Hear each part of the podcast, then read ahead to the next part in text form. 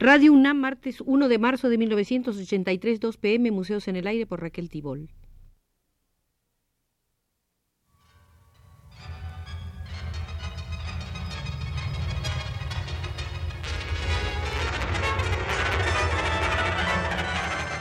Museos en el Aire.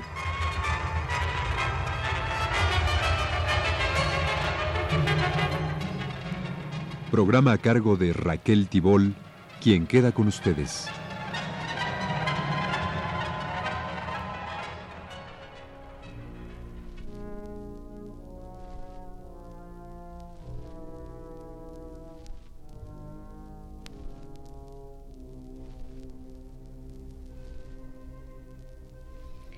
Entremos hoy al Museo de las Difíciles Conservaciones, donde ocupa un lugar destacado el Partenón, el Partenón fue construido sobre la Acrópolis en el siglo V a.C.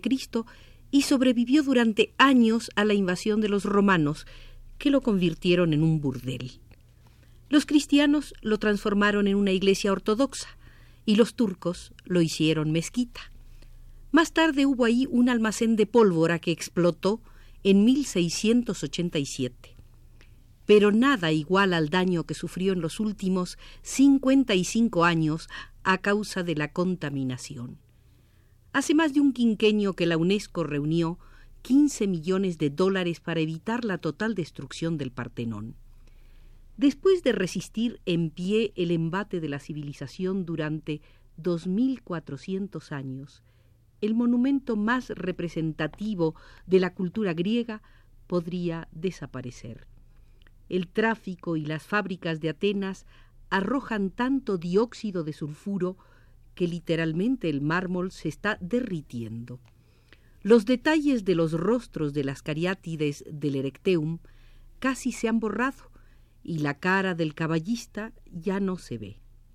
Algunas columnas se han quebrado a causa de la defectuosa reparación que se llevó a cabo entre 1913 y 1931 pues eh, se introdujeron varillas de hierro en las columnas para reforzarlas, pero el metal se oxidó por el aire del mar. Los griegos decidieron aplicar grandes remedios a esta terrible enfermedad y aprobaron el plan de remover las esculturas y trasladarlas a un museo que se construyó al pie de la Acrópolis. Los lugares vacíos fueron ocupados por réplicas de plástico hechas en el Museo Británico. Las estatuas originales se pueden admirar en el Museo Británico, pues Lord Elgin se las llevó a Inglaterra. En cuanto a las columnas, se sacaron las varillas de hierro oxidado y se reemplazaron por otro material. Pero existe el problema del turismo. Cerca de tres millones de visitantes acuden cada año y las vibraciones de sus pisadas han ayudado a la destrucción de los pisos si no se busca la forma de frenar la contaminación, nuestra civilización terminará por destruir en Atenas y en muchísimas otras ciudades todo lo que ella misma creó.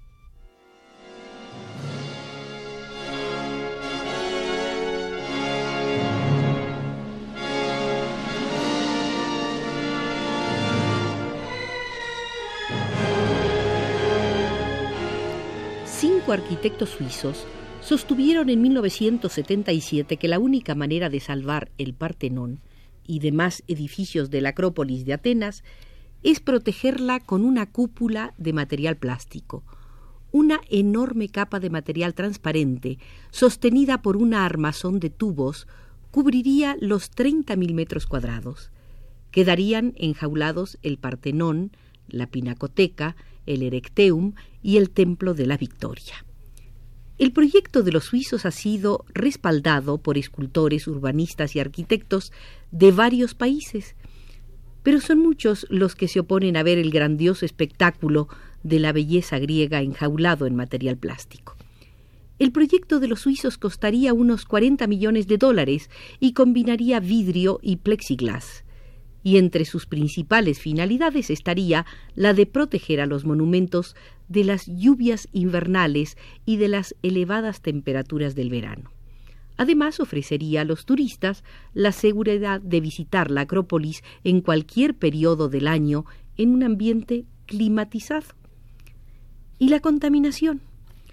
Los suizos han sostenido que la cúpula proyectada por ellos mantendría protegido el lugar mediante filtros e instalaciones de aire acondicionado y temperaturas y humedad ideales para la conservación de monumentos. Este proyecto permitiría volver a exponer las estatuas, columnas y otras piezas resguardadas por ahora en varios museos.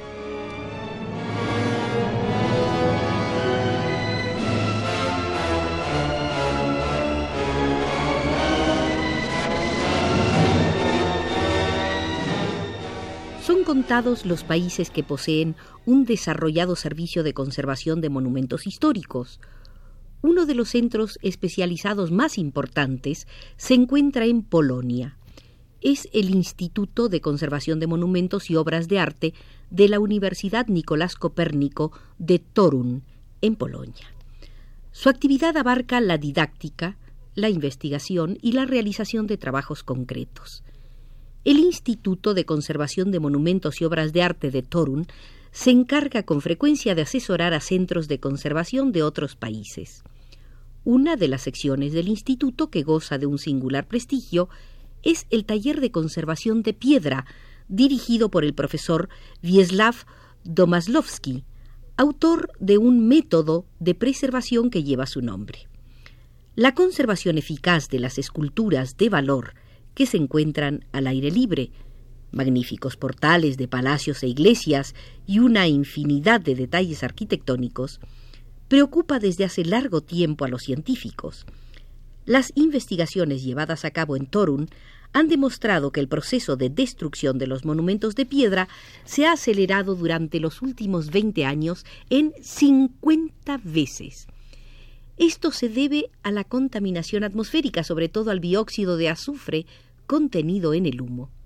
En asociación con el agua, el dióxido de azufre forma ácido sulfúrico mortífero para las piedras calizas y las areniscas. Muchas fueron las pruebas para desarrollar algún método eficaz para la protección de los objetos de piedra.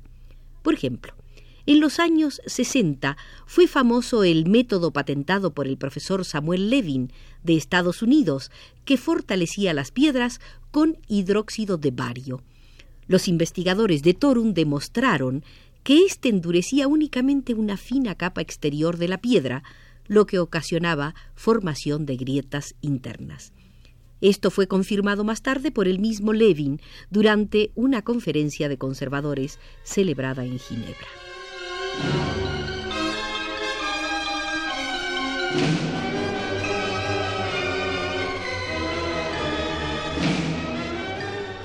El método propuesto por el profesor Domaslovsky es muy sencillo y no requiere instalaciones especiales. En esencia se trata de introducir en la piedra, por medio de un sistema de cánulas especiales, un compuesto a base de resina epoxídica al endurecerse esta, la piedra queda impermeabilizada y se vuelve resistente a cualquier influencia atmosférica. Las primeras pruebas de aplicación de resinas epoxídicas se efectuaron en Torun hace 20 años. Como experimento se reforzó entonces un portal de piedra arenisca del siglo XIV que se hallaba en proceso de pulverización. Hasta hoy no se observó ningún signo de que el proceso se haya reiniciado todos los objetos preservados posteriormente con este método se encuentran en perfecto estado. ¿Es el método ideal? El profesor Domasowski ha dicho que 20 años son pocos para dar un veredicto definitivo. Además, tiene sus desventajas. Con la resina se pueden impregnar solo los objetos ya atacados y lo suficientemente porosos, mientras que la buena conservación debe antes que nada prevenir. De ahí las continuas búsquedas de nuevas resinas más líquidas. Para acelerar los experimentos se han establecido convenios entre países como el de Polonia con Alemania Federal y concretamente con una firma de Múnich especializada en la producción de resinas de epóxido y silicato. De los laboratorios de Múnich, las muestras de las nuevas materias van al taller de conservación de la piedra en Torun. Antes de emprender su producción industrial, son examinadas en cuanto a su eventual utilidad para fines de conservación. Los científicos de Torun no se limitan solamente al empleo y desarrollo de su propio método. En los laboratorios se han examinado todos los métodos de conservación de monumentos de piedra ideados en el mundo. Algunos resultados fueron alarmantes. Por ejemplo, el uso de clorosilicatos como medio de conservación resultó ser nocivo, acelerando la desintegración de la piedra.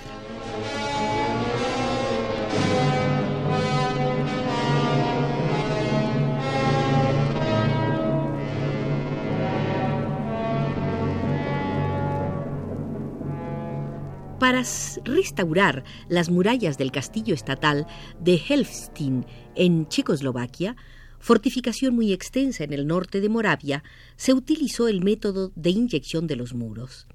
El rigor científico de los expertos checos en los trabajos de preservación y restauración de las obras de arte de la antigüedad permitió conservar numerosos monumentos románicos y góticos. El castillo de Helfstin es una joya arquitectónica gótica del siglo XIII. En el siglo XIII se produjo un impetuoso desarrollo de núcleos urbanos. En lo que hoy es Checoslovaquia surgieron casi medio centenar, la mayoría impulsada por los reyes.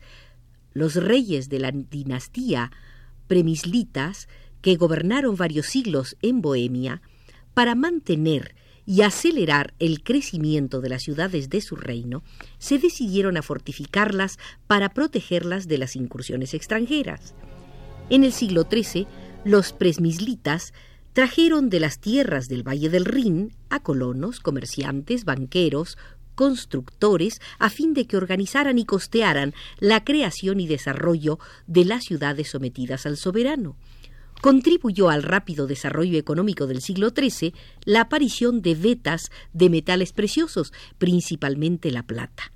Mientras en las ciudades de piedra y de los burgueses florecían el comercio y la industria, en la corte del rey y en los castillos de los señores feudales surgía la cultura caballeresca. En el año 1310, los reyes presmislitas fueron destronados por la dinastía Luxemburgo la maciza arquitectura románica cedía el paso a una más completa, la gótica. La cultura y el arte gótico adquirieron su pleno impulso en Bohemia al subir al trono la dinastía Luxemburgo, cuyos príncipes se habían educado en los medios franceses de la época. Aquella cultura gótica desarrollada encontró en Bohemia y también en Eslovaquia un terreno ya preparado por la evolución anterior de los reyes checos. De aquella época se conservan importantes monumentos arquitectónicos, las grandes catedrales de San Vito en el recinto del Castillo de Praga y de Santa Bárbara en Kutna así como la Catedral de Kozice en Eslovaquia. Son obras de arquitectura gótica cuya creación más famosa es el castillo de Karlstein. La restauración del castillo Helfstein, con sus extensas murallas del siglo XIII, permite a los investigadores y visitantes checos y extranjeros aumentar sus conocimientos históricos. También lo permite un notable descubrimiento hecho en agosto de 1977 por un grupo arqueológico internacional que desenterró en Capodimonte, en Italia, dibujos sobre piedra del cuarto y quinto milenio antes de Cristo. Las inscripciones fueron descubiertas en el Valle Camónica, zona rica en arte neolítico, después de dos meses de excavaciones hechas por 100 estudiantes voluntarios de Argentina, Canadá, Estados Unidos, Noruega, Inglaterra, Alemania Federal y otros países. Los trabajos fueron dirigidos por el renombrado experto Emanuel Anati. Los excavadores, divididos en cinco grupos, hallaron dibujos de tema religioso, inclusive escenas de culto a perros y mariposas. Otros dibujos fueron escenas bucólicas y uno presenta un acto de amor.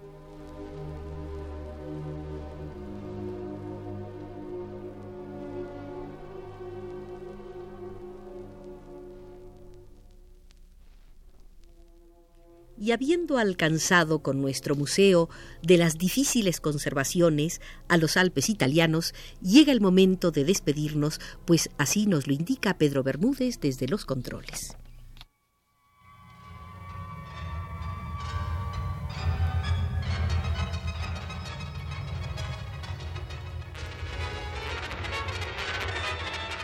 Este fue Museos en el Aire.